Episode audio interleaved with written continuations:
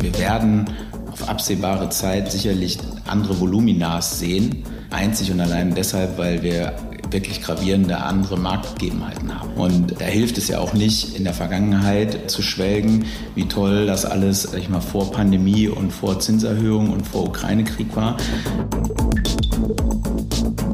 Das sehen wir jetzt gerade, die Auswirkungen wahrscheinlich, so was wir heute fassen können, auch längerfristig greifen, als es 2008, 2009 der Fall war. Das Büro hat sein Monopol des Büroarbeitsplatzes verloren. Das ist der Immobilieros-Podcast von Immocom. Jede Woche Helden, Geschichten und Abenteuer aus der Immobilienwelt mit Michael Rücker und Yvette Wagner.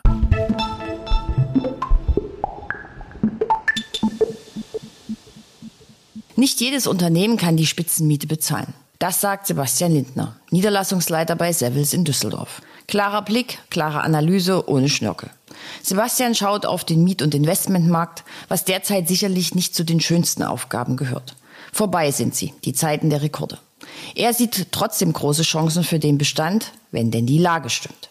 Natürlich besprechen wir Buzzwords wie Flexibilität, aber auch über Hürden, Zwänge und Vorlaufzeiten. Wir reden über den Verlust des Monopols für Büros und die Suche nach ihrer neuen Daseinsberechtigung. Es geht um Lagerfeuer und das Singen daran, Stories für und über Häuser, um Wohnzimmer und Emotionen, voreilige Entscheidungen und damit verbundene Regeln.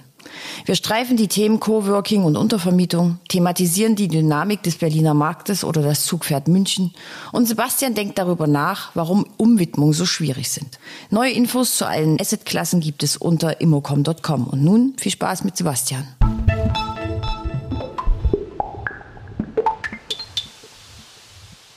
Der heutige Immobiliaros-Podcast kommt aus Düsseldorf. Ich darf mal wieder bei den Textschwestern sein. Vielen Dank für die Gastfreundschaft. Mir gegenüber sitzt Sebastian Lindner, Head of Office bei Sevils.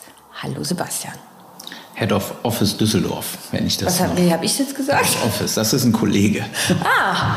Deswegen äh, an der Stelle die Ergänzung: Ich bin Niederlassungsleiter bei Sevils in Düsseldorf. Gut, dann haben wir das auch gleich mal geklärt. Dann möchte ich doch von dem Niederlassungsleiter wissen, ähm, wie sieht denn dein Schreibtisch aus? Meiner, ich wechsle aktuell zwischen zweien im Büro. Einzig äh, deshalb, weil ich äh, in der Kernaufgabe sowohl Office als auch Investment äh, mit begleite und dann in den Teams versuche zu sitzen. Und dadurch habe ich zwei, wenngleich wir ja eh immer mehr ins agile Arbeiten gehen. Und von daher ein fester Schreibtisch, wenn ich Ordnung halten würde, sowieso dahin fällig wäre. Sehr schön. So, jetzt wissen auch alle, worüber wir wahrscheinlich heute reden werden. Hm. Ähm, Düsseldorf gilt als Schreibtisch des Ruhrgebietes. Verliert Düsseldorf den Titel? Ich würde sagen, dass Düsseldorf nichts verliert im klassischen Sinne, dass es was aufgibt, sondern dass der Begriff vielleicht ein bisschen aus der Zeit gekommen ist. Denn ich habe mich damit beschäftigt mit dem mit dem mit der Begrifflichkeit mal und ähm, habe geschaut, wo es eigentlich herkommt. Und es kommt äh, aus der Zeit der Schwerindustrie im Ruhrgebiet. Und damals war Produktion und Verwaltung klassisch noch getrennt. Und ich glaube, das ist mittlerweile äh, sicherlich nicht mehr der Fall. Deswegen der Schreibtisch Düsseldorf, äh, des Ruhrgebietes ist es so nicht. Ich glaube aber, dass Düsseldorf in Nordrhein-Westfalen der Standort äh, der Wirtschaft bleibt und ist. Aber es stehen mittlerweile sehr, sehr viele Schreibtische auch im Ruhrgebiet. ähm, es ist jetzt natürlich auch ein bisschen schwierig, dich zu fragen, weil wir sitzen ja in Düsseldorf. Das ist dein Hauptwirkungsgebiet. Welcher Büromarkt, wir bleiben mal bei den Top 7, ist für dich genauso spannend wie der von Düsseldorf? Boah, das ist eine schwierige Frage, ähm, weil sie, glaube ich, alle sehr, sehr unterschiedlich sind und ich, um ehrlich zu sein, in der Tiefe nur Düsseldorf beurteilen kann. Ich glaube, dass, äh, ja, wie gesagt, äh, viele Standorte, ich find, fand und finde Berlin sehr, sehr spannend ähm, vor dem Hintergrund der dynamischen Entwicklung der letzten Jahre. München als äh, Zugpferd, äh, das es, glaube ich, schon immer war Und äh, Frankfurt, wenn man jetzt nur mal so durchgeht, vielleicht äh, noch mit am vergleichbarsten mit Düsseldorf, ja, auch wenn es sehr bankengetrieben war und ist. Aber ähm, wenn man Leerstand, Flächenumsätze so ein bisschen mhm. sieht, dann ist es doch hier und da sehr vergleichbar. Nur es gibt hier nicht so viele Türme. Das ist richtig, das ist richtig. So, ähm, jetzt wissen wir ja alle, Vermietungen laufen gerade nicht so. Hast du ein paar aktuelle Zahlen? Ja, klar. Wir äh, blicken auf ein durchwachsenes erstes Halbjahr zurück. Also wir haben in Düsseldorf im Stadtgebiet äh, knapp 88.000 Quadratmeter Flächenumsatz erfassen können. Das ist keine Frage weit hinter den Erwartungen. Man muss allerdings schon auch die Marktbewegung irgendwie versuchen zu beurteilen und da muss man schon sagen, dass sich äh, zahlreiche Unternehmen mit dem Thema Büroflächen beschäftigen. Das mündet aktuell noch nicht in den Flächenumsätzen, sonst würden sie in der Zahl äh, sich niederschlagen. Aber viele beschäftigen sich mit dem Thema, viele behandeln das Thema, viele verlängern aber auch im Bestand und dann werden diese Verlängerungen im Bestand da nicht erfasst, es sei denn, sie würden mehr Fläche absorbieren. Aber das ist im Moment nicht ein ganz so großes Thema. Die denken so lange drüber nach und diskutieren es so lange, bis es nicht mehr zur Debatte steht.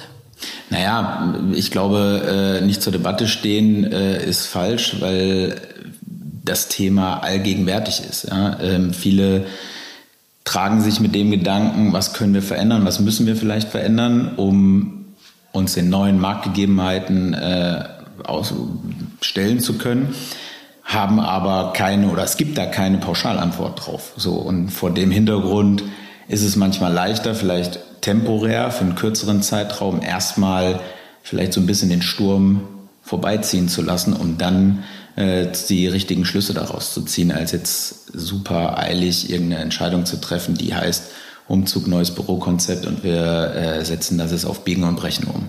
Also da muss man auch sehr stark, glaube ich, in den, in den jeweiligen ähm, Unternehmen schauen, wer bewegt sich, welches Umfeld hat der oder diejenigen äh, gerade vor sich. Mhm. Wenig stürmisch ist es, glaube ich, auch auf dem Investmentmarkt. Du hast es vorhin angesprochen, dass du dafür auch äh, verantwortlich bist. Ähm, wie viele Transaktionen habt ihr hier am Markt gesehen dieses Jahr? Wir haben äh, im zweiten Quartal zumindest einen leichten Aufschwung äh, sehen können. Wir haben äh, sechs Einzeltransaktionen und äh, zwei Portfolien ähm, verzeichnen können. Aber äh, sag, mal eine, sag mal eine Vergleichszahl, damit man, also sag mal vor der Pandemie oder. Ich glaube, dass, also die Zahl vor der Pandemie würde in keinster Weise helfen an der Stelle, weil es halt eine komplett andere Marktsituation ist. Ich glaube, man, man muss dahingehend wirklich die, die Situation versuchen zu fassen und die Situation versuchen zu verstehen, um das ein Stück weit ins rechte Licht zu rücken. Also wir werden auf absehbare Zeit sicherlich andere Voluminas sehen. Ähm, einzig und allein deshalb, weil wir wirklich gravierende andere Marktgegebenheiten haben. Und ähm, da hilft es ja auch nicht, in der Vergangenheit äh, zu schwelgen, wie toll das alles, äh, sag ich mal, vor Pandemie und vor Zinserhöhung und vor Ukraine-Krieg war, äh, sondern man muss sich der Herausforderung stellen und schauen, was kann man damit machen, wo müssen wir anpassen und was führt dann auch langfristig wieder zu mehr Markttransaktionen. Mhm. Realistisch und pragmatisch sein ist ja total das Ding der Immobilienbranche. Finde ich schon. ja, also ähm, gut. Office war ja aber eigentlich immer eine Assetklasse, die super, super, super beliebt war. So, jetzt, äh, ich weiß gar nicht, wer, wer es gesagt hat, aber ähm, habe ich gelesen, die zwei am meisten risikobehafteten Assetklassen sind Retail und Office. Stimmst du dem zu? Jein. Ähm, es sind auf jeden Fall die beiden Assetklassen, die in der jüngeren Vergangenheit dem größten strukturellen Veränderungen äh, ausgesetzt waren. Ja? Also Retail sicherlich im Kaufverhalten, Konsumverhalten der, der Bürger und Bürgerinnen. Und äh, Office seit der Pandemie äh, verändert sich die Bürowelt oder hat sich die Bürowelt derart gravierend verändert, dass dieser Prozess gerade anhält.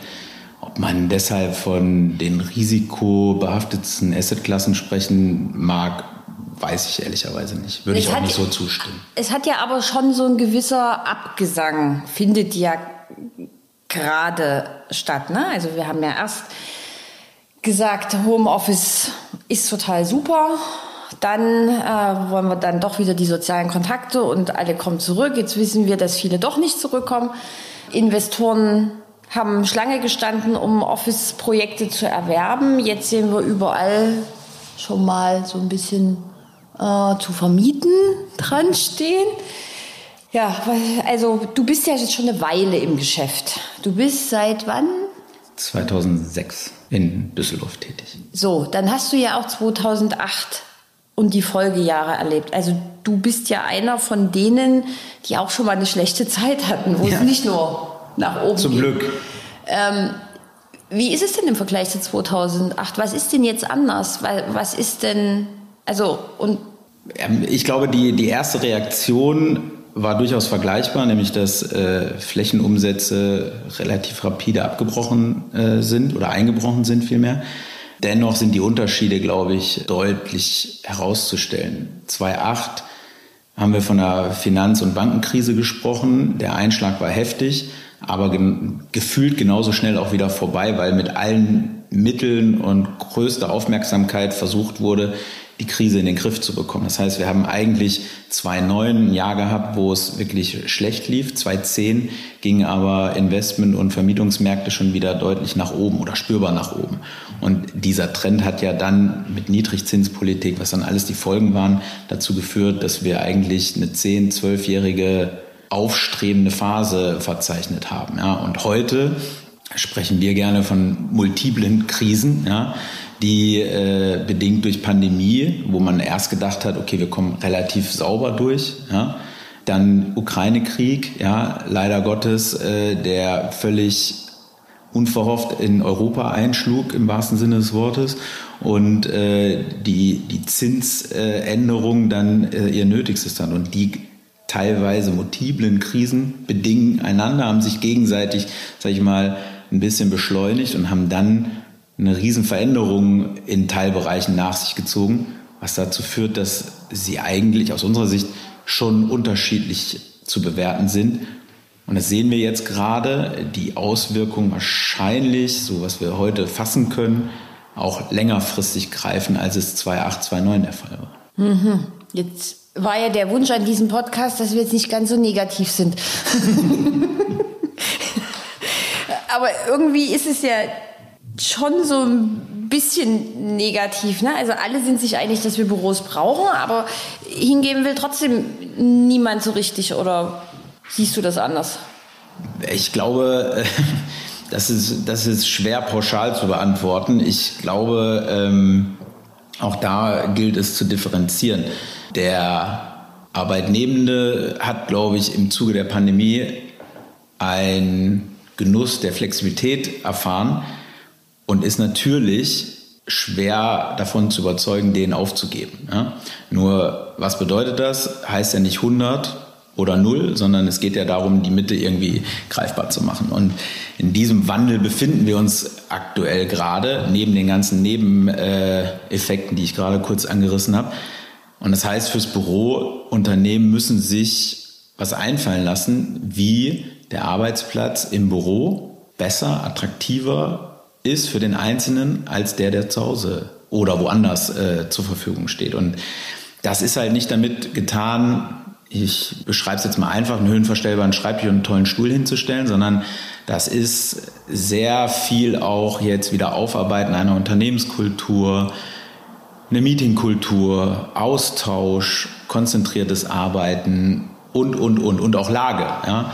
Ähm, dass es den, den Arbeitnehmenden halt möglichst einfach gemacht wird, auch ins Büro zu gehen. Wenn die Hürde weiterhin groß ist und der Anreiz gering, dann wird man die Leute nur schwer wieder ins Büro bekommen. Es sei denn unter Zwang. Das möchte ja keiner. Das will ja keiner, genau. also, das ist ja so. Und äh, dementsprechend äh, hatte ich ja eingangs gesagt, es beschäftigen sich viele Unternehmen mit dem Thema, auch sehr vielschichtig mit dem Thema. Ähm, dadurch, dass es aber anders als es damals vom Einzelbüro ins Großraum oder in, in, in Teambüros eine Entscheidung gab, ich will mich effizienter setzen, ist es ja heute nicht. Heute ist es auf ganz, ganz vielen Ebenen, die einzubeziehen gilt, äh, eine Entscheidung, die dann halt auch nicht klassisch, weiß ich nicht, anderthalb Jahre vor Ende des Mietvertrages getroffen werden, sondern es bedarf halt auch schon viel, viel mehr Vorlaufzeit. Also ist, um das, ist das Büro gefühliger geworden, emotionaler geworden? Ist, also, weil wenn du das jetzt so beschreibst, ist das ja eine sehr starke psychologische Komponente. Und jetzt noch nicht mal, also man kann es eben nicht runterbrechen auf äh, naja, Tisch, Kicker und höhenverstellbaren Schreibtisch. Das, das Büro hat sein Monopol des Büroarbeitsplatzes verloren. Und äh, da gilt es jetzt, sage ich mal, dem Büro eine andere Daseinsberechtigung ein Stück weit zu geben. Ja? Es ist immer noch der Büro- oder Schreibtischarbeitsplatz vielmehr, aber es muss halt auch eben andere Dinge bieten. Ja? Es muss ein Zusatzangebot äh, geben, was nicht heißt, dass das Unternehmen jetzt nur investieren muss, damit die Leute wieder äh, zurück ins Büro kommen, aber auch. Ja? Und äh, die Mitarbeiter müssen auch ein Stück weit auf das Unternehmen wieder zugehen, um zu sagen, okay, das bedingt beide Seiten, ja, um, sage ich mal, diese Energie, die ein Büro mit sich bringen kann, auch zu entfachen. Ja? Also wir haben ja bei den ganzen neuen Arbeitsplatzkonzepten vom Lagerfeuer und was es da alles für Begrifflichkeiten gab, die auch extrem ja, aufgebraucht mittlerweile sind. Ja? Aber nichtsdestotrotz ein Stück weit diese Atmosphäre, die dieses Bild beschreibt, suchen ja alle. Und ich glaube schon in der breiten Masse der Bevölkerung es ist eben nicht so, dass zu Hause überall ein ergonomischer, toller Schreibtisch mit einwandfreiem Internet und, und, und, und kein Störungen der Fall ist, sondern es ist vielleicht einfach nur bequemer, sich morgens vielleicht nicht Gedanken zu machen, was ziehe ich heute an, was habe ich heute für Termine, ähm, anstatt äh, vielleicht dann doch wieder zum Hemd und zum Anzug zu greifen oder was auch immer. Mhm. Aber was wird denn dann mit den ganzen Büros? Also eine Frage, die mich bewegt, zum Beispiel Coworking, war ja vor der Pandemie ein riesiger Hype. Mhm. Ähm, da konnte man ja jede Woche lesen, da wieder 10.000 Quadratmeter gemietet und dort wieder und große Expansion. Das lese ich jetzt fast nicht mehr. Ähm, man, die sind auch nicht so mehr so omnipräsent. Das ist jetzt aber nur ein sehr subjektives. Du schüttelst schon so mit dem. Äh, teils, teils. Also ich. Was ist denn so mit Coworking? Ist die erste Frage. Und die zweite Frage ist, weil du gerade diese ganzen unterschiedlichen Konzepte angesprochen hast. Also von, keine Ahnung, der Telefonzelle, die mitten im Raum steht, über Einzel und, also wie macht man es denn als Unternehmen? Wie, find, wie, wie finde ich denn mein passendes Bürokonzept? In erster Linie, indem ich es nicht nur von oben herab irgendwo entscheide, sondern äh, einen Kreis derer wähle, die idealerweise die breite Arbeitnehmerschaft, wenn man es so bezeichnet, auch abdeckt und repräsentiert. Ja. Ich glaube, wir sind in Deutschland immer sehr schnell mit voreiligen Entscheidungen und Regeln äh, aufzusetzen, die uns hinten raus schwerfallen, wieder, wieder ins Gegenteil oder, oder wieder anzupassen. Und ich glaube, dass wie finden Unternehmen zu einer für sich gangbaren Entscheidung oder Umsetzung? Mit einem Team, ja, mit einem Team an Leuten, die die breite Masse widerspiegeln, die unterschiedliche Impulse auch reingeben. Ja, es darf nicht das Gefühl sein, da sitzt oben einer oder eine, die sagt, so machen wir es, bitte, äh, ihr dürft eure Meinung äußern, aber am Ende machen wir es so, wie ich es will, sondern es muss halt von allen mitgetragen werden. Und in Zeiten, wo Arbeitnehmerknappheit besteht und, und War for Talents, das sind ja alles sehr, sehr große Buzzwords und die auch richtig sind, muss ich das noch umso mehr berücksichtigen und umso mehr darauf achten, dass ich an der Front keinen Fehler mache, weil das wird echt schwer hinten wieder aufzuarbeiten. Ähm, und dann gilt es halt wirklich einen Maßnahmenkatalog oder eine Idee zu kreieren, und in der Umsetzung, das ist das nächste, gilt es halt auch Regeln zu definieren. Ja? Also äh, Flexibilität wird bleiben, da sind wir uns alle einig, das wird auch keiner zu 100 Prozent wieder zurückdrehen. Aber dann ist es ja die Frage, ist die Flexibilität nur montags und freitags oder ist sie Montag oder Freitag oder ist sie Montag, Mittwoch? Also das ist halt so vielschichtig, dass man, dass man da äh, von Unternehmen zu Unternehmen, von Struktur zu Struktur, glaube ich, individuell entscheiden muss, was sind meine Regeln, bin ich bereit, die auch einzuhalten und umzusetzen, damit das alles wieder ins Laufen kommt. Und ähm, auch da, glaube ich, liegt die Ursache vielleicht auch ein Stück weit in der Not, in der, in der Not der Pandemie äh, geschuldet, ja, als seinerzeit so von heute auf morgen gefühlt alle irgendwie erstmal nur remote möglich machen musste. EDV, Internet, Sicherheit und dann erstmal alle ins Büro, äh, nach Hause. Und alles andere äh, blieb dann erstmal hinten dran.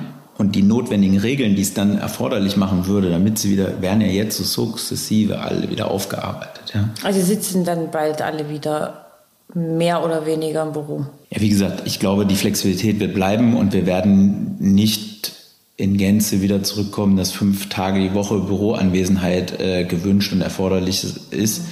Aber wir werden auch nicht in dem anderen Extrem bleiben können. Coworking war noch die erste Frage. Coworking war die erste Frage, richtig, Entschuldigung.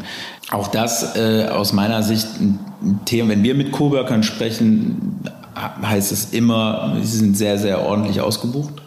Ähm, leben natürlich auch von ihren Corporate-Mandaten, die dann äh, Arbeitsplätze auslagern. Ja, der Hype an, an Anmietungen hat wie alle anderen Anmietungen entsprechend auch, weil auch die Coworker heute nicht wissen, wie verhalten sich die, diejenigen, die dann am Ende dort äh, Büros anmieten oder Arbeitsplätze anmieten. Nichtsdestotrotz haben wir äh, hier und da schon erste Anmietungen wieder äh, von Coworkern gesehen, Interesse von Coworkern gesehen.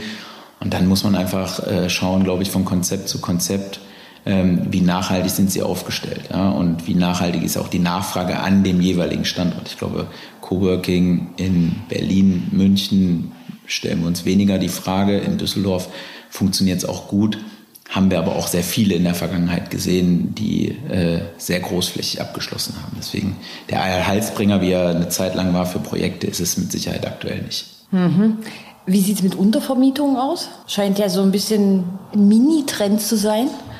Also definitiv ist der erste Hebel, wenn ich in einem Mietverhältnis stecke und Überkapazitäten habe, natürlich darüber nachzudenken, kann ich was untervermieten. Ich glaube, dafür muss man äh, kein Genie sein. Nichtsdestotrotz auch da gilt es zu unterscheiden, ähm, ist die Entscheidung getroffen, Überkapazitäten einfach aus Effizienzgründen temporär abzugeben oder habe ich eine strategische Entscheidung, dass ich einen Standort aufgebe und äh, den verlasse und dann einen Untermieter suche. Dazu kommt, dass der Untermietmarkt anders funktioniert als der Vermietungsmarkt, weil eine Entscheidung für eine Untermietfläche immer mit einer gewissen Kompromissbereitschaft einhergeht. Das heißt, ich kriege vielleicht nicht die Fläche eins zu eins umgebaut, wie ich es woanders bekomme. Dafür ist der Preis vielleicht äh, attraktiver in dem Moment oder ich bin flexibler in der Laufzeit. Also ähm, es gibt in Düsseldorf genauso wie in anderen Städten äh, auch Untermietflächen, im Moment aktuell gut 10 Prozent. Sind wir aber im bundesweiten Vergleich deutlich geringer als so manche andere Stadt. Das ist aber trotzdem schon ordentlich. Naja, es ist aber auch, und es ist auch eine, eine, ein Flächenangebot, was teilweise nicht immer so 100 Prozent offiziell ist. Ja? Dass mal gesagt wird, ja klar, wenn ihr mal jemand habt, dann kommt auf uns zu. Ja? Dann werden die Flächen latent angeboten und dann gibt es wiederum andere, wo ganz klar, wie ich es gerade sagte, die Entscheidung getroffen ist, wir geben den Standort auf, es gibt einen ganz klaren Nachvermietungsauftrag und äh, dem wird nachgegangen. Ja, also da muss man auch ein bisschen differenzieren und auch nicht jede Untermietfläche ist für jeden Nutzer dann am Ende gemacht. So, dann nächste große Problematik, neue moderne Flächen versus wir haben da ganz viele Bestandsflächen, die eigentlich keiner will. Jetzt gab es ja mal so eine kurze Phase, äh, eine Theorie, dass man auch gut in die Peripherie Neubau setzen kann, dass die, äh, dass die Teams dann sozusagen mit dem Arbeitgeber mitgehen. Das hat man ja relativ schnell kassiert. Du hast es vorhin auch gesagt. Es muss eigentlich deinem Team so einfach wie möglich gemacht werden. Die wollen jetzt nicht erst mal eine halbe Stunde rausfahren. Wie ist denn hier die Situation Neubau? Gibt es überhaupt noch eine Pipeline? Gibt es noch Projekte? Wie ist das Verhältnis zwischen Neubau und Bestand? Ähm, wir haben im Moment zumindest auch resultierend aus der langen positiven Phase äh, eine relativ große und gute Pipeline an modernen Flächen, die auf den Markt kommen. Um eine Zahl zu nennen, werden wir dieses Jahr ca. 120.000 Quadratmeter in der Fertigstellung haben. Ähm, in einem ähnlichen Niveau gehen wir in den nächsten zwei Jahren davon aus, dass da noch Flächen ähm, fertiggestellt werden, die teilweise vermietet sind, aber teilweise auch noch nicht. Wo geht der Trend hin? Ich glaube, der Trend, wie ich es vorhin schon gesagt hatte, geht in gute Lagen. Ja? Und äh, gute Lagen ist, bedeutet eine gute Erreichbarkeit, eine gute Nahversorgung gutes Parkplatz oder, oder Mobilitätskonzept, ja.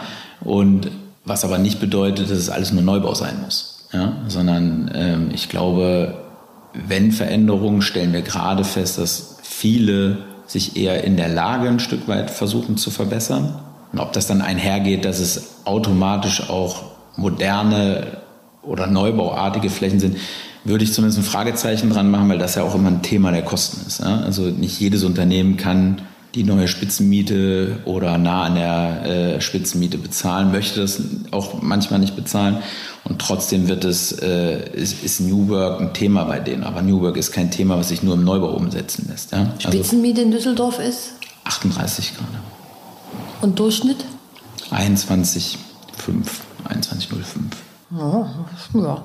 Ähm, ist, ist es vorstellbar, dass jemand sich für eine bessere Lage, aber für schlechtere Büroflächen entscheidet? Für eine schlechtere Lage? Nee, für eine Lage? bessere Lage, aber schlechtere Büroräumlichkeiten. Puh, schwierige Frage. ähm, ja, auch da muss man, glaube ich, schlechtere Büroflächen jetzt müsste oder müsste man schlechtere Büroflächen irgendwie ein bisschen ein. Na, saniert vor 10, 15 Jahren auf naja, dem Standard her. Sie treffen, sie treffen am Ende auf eine neu ausgebaute Fläche für den jeweiligen Mieter, ja, und nach dessen Anforderungen. Und wenn wir dann unterscheiden, ein Thema gekühlt oder nicht gekühlt, dann ist es sicherlich gerade eher ein schwieriges Thema. Ja? Ähm, bei dem Sommer aktuell geht es sogar noch, aber letztes Jahr wäre das ein deutlich größeres Thema gewesen. Aber ähm, ich würde eher sagen, unwahrscheinlich. Schlechte Flächen anmieten, aber wirklich schlechte Flächen. Aber gute Flächen, moderne Flächen, die nicht Neubau sein müssen, definitiv. Jetzt verrat mir doch aber mal, also wie lautet denn die Definition für eine moderne Fläche? Also du hast jetzt gerade schon gesagt, es muss eine Klimaanlage drin sein. Ja, genau, also äh, letzten Endes ist Wir reden jetzt mal nicht von irgendwie so Labor- und besonderen Dingen, sondern... Sie muss flexibel sein, also flexibel aufteilbar sein, sie muss hell sein, sie muss eine vernünftige Deckenhöhe haben, sie muss eine Kühlung und Lüftung idealerweise haben, Sonnenschutz haben, all das, was ein modernes Bürogebäude der jüngeren Vergangenheit auch mit sich bringt. Ja? Ähm, wenn wir ältere Gebäude haben, wo wir mal so einen klassischen Punkt, so manueller Sonnenschutz, wo man an der ja. Fensterachse stehen und den Sonnenschutz runterkurbelt, dann keine Kühlung, ja, äh, Fensterbank, Kabelkanäle, dann wird es irgendwann sicherlich schwieriger. Ja? Aber auch da gibt es gute Konzepte, ja, die sowas ein Stück weit heilen, ja? aber es wird halt anspruchsvoller das zu heilen, definitiv. Also heilen heißt ein Konzept aufsetzen, um diese Flächen zu revitalisieren? Ja, oder überhaupt zu vermieten. Ja, zu revitalisieren ist ja immer der, der große Schlag. Es gibt, wie ich schon sagte, es, es gibt sicherlich genug Unternehmen, die auch sagen, ich bin bereit, eine moderate Miete für dann eine moderne Fläche, die es dann ist, zu bezahlen, ohne dass ich äh, nur im CBD sitzen darf oder muss. Ja, sondern es wird auch eine Nachfrage in, für das Segment geben. Nur da kommt es also aufs Konzept an. Ja? Da brauche ich in dem Haus dann sicherlich wieder ein bisschen mehr drumherum. Ja? Ich brauche ein bisschen mehr Nahversorgung. Ich brauche eine, eine Story für ein solches Haus, ja? Ähm, was eben nicht nur einzig und allein die Lage ist. Hm. Hm. Zu viele Büros, zu wenig Wohnraum. Spannendes Thema. Ja. so, also machen wir doch einfach aus den ganzen leerstehenden Büros Wohnungen. Jetzt du mal als Experte. Könnte man meinen und wurde auch in äh, zurückliegenden Krisenzeiten immer gerne angewandt, das Thema Umwidmung. Ja? Nur stehen wir natürlich vor einer Herausforderung, insbesondere was den Wohnungsbedarf anbelangt, dass selbst eine Vielzahl an ungewidmeten Bürohäusern die Wohnungsknappheit nicht lösen wird. Das Aber heißt, es wäre ja auch. Es wäre eine Idee, definitiv. Auch da bedingt es sicherlich ein, zwei anderen Bausteinen, die damit einhergehen müssen, damit auch eine Umwidmung rasch vollzogen werden kann. Das heißt, also Genehmigungsverfahren, die Hürden dafür runtergesetzt, vielleicht über Förderung nachdenken, um das Thema anzugehen, um es halt auch für Investoren attraktiv zu machen, einen solchen Case zu rechnen und zu sagen, okay, da habe ich eine stabile Nachfrageseite, ich kriege es am Ende auch ähm, platziert auf dem Investmentmarkt und gleichermaßen verbrenne ich nicht Tausende von Euro in der Genehmigungsphase mit offenem Ausgang. Ja. Mhm. Wir sind ja vorhin eingestiegen in der Einschätzung der Immobilienwirtschaft. Jetzt hast du gesagt, diese Idee gab es schon immer mal in Krisen, wird immer mal wieder rausgeholt. Warum um alles in der Welt funktioniert es denn aber trotzdem nicht? Das ist, wäre ja jetzt aus meiner Sicht nicht nur ein Tropfen auf den heißen Stein, es wären schon ein paar Tropfen. Also man Wohnungen schaffen ist ja erstmal sinnvoll. Zumal wir wahrscheinlich in den kommenden Jahren sehr wenig neue Projekte sehen werden. Ja, es liegt in, also ich glaube, dass es äh, auch viel im Genehmigungsverfahren äh, und in den Prozessen äh, hängt. Ja? Also heute ist in Teilen gar kein Wohnen möglich, weil es der B-Plan nicht vorsieht. Ja? Das heißt, es werden wahrscheinlich gar keine Gedanken daran verschwendet, diesen Prozess ins äh, Rollen zu bringen, weil einfach der Ausgang so ungewiss ist, dass, dass es dann eben nicht zur Umsetzung kommt. Ja? Und gleichermaßen sehen wir, dass Quartiere in der jüngeren Vergangenheit, also sprich durch Mischung von Büro, Gewerbe und anderen äh, äh, Themen, ja, das ist, wo die Leute hinwollen. Die wollen ja nicht mehr alles, also dieser klassische Bürostandort und darum sind keine Wohnungen, 18 Uhr ist Licht aus. Ja? Ähm, das will ja keiner mehr. Und das hat die jüngere Vergangenheit ja auch schon gezeigt. Ja? Also Beispiel Seestern in Düsseldorf sieht man sehr, sehr deutlich. Durch die Durchmischung mit Wohnen hat es den Standort seinerzeit extrem aufgewertet. Ja? Dadurch hat er Nachfrage ziehen äh, können, der äh, zuletzt äh, dann in der Stadt oder in, in stadtnäheren Bereichen nicht äh, bedient werden konnte. Aber das gilt es halt flächendeckend irgendwie hinzubekommen. Ja? Mit Aber das dauert noch 100 Jahre. Naja, es, bedarf, äh, es bedarf der Aufmerksamkeit äh, sicherlich auch der Politik auf das Thema. Ja? Und ähm, sage ich mal, wie gesagt, die Hürden möglichst gering zu halten oder runterzusetzen, damit dann halt auch eine Umsetzung äh, erfolgen kann. Mhm. Rein von der Idee glaube ich, sind wir uns alle einig, dass das ein Puzzleteil sein kann, um, das, um dem Thema zu begegnen. Aber wie gesagt, es wird nicht der alleinige Heilsbringer sein. Und gleichermaßen, so wie es heute vonstatten geht, wird es wahrscheinlich nur sehr, sehr schwer funktionieren. Mhm. So, es sollte ja ein positiver Podcast werden, deshalb schauen wir jetzt zum Schluss auch noch mal ganz positiv. Also aus deiner Sicht, Büro hat immer eine Relevanz. Es geht jetzt darum, schon so ein bisschen die Transformation anzuschieben. Absolut. Also ich bin felsenfest davon überzeugt, dass Büro weiterhin ein äh, absolut wichtiger Baustein der Unternehmenskultur sein wird und auch sein muss. Ähm, weil nur im Austausch face-to-face -face findet irgendwie Interaktion statt, Austausch statt.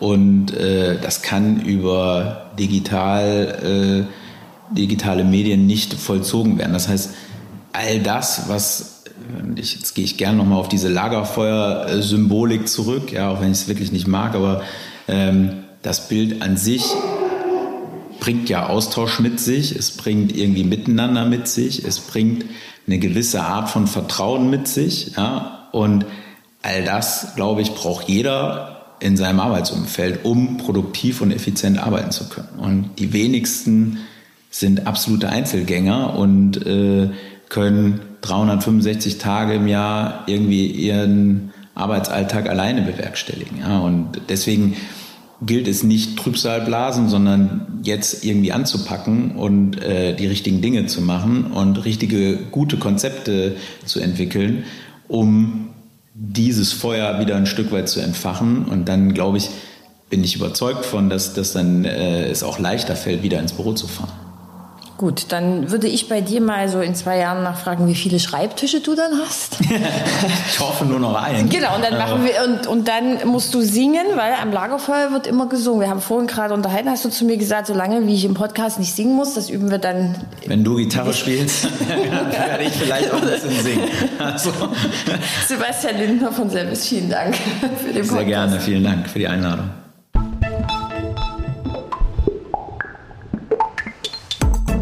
Das war der Immobilieros Podcast. Alle Folgen finden Sie unter www.immobilieros.de und überall dort, wo man Podcasts hören kann. Aktuelle News aus der Immobilienbranche gibt es unter www.immocom.com.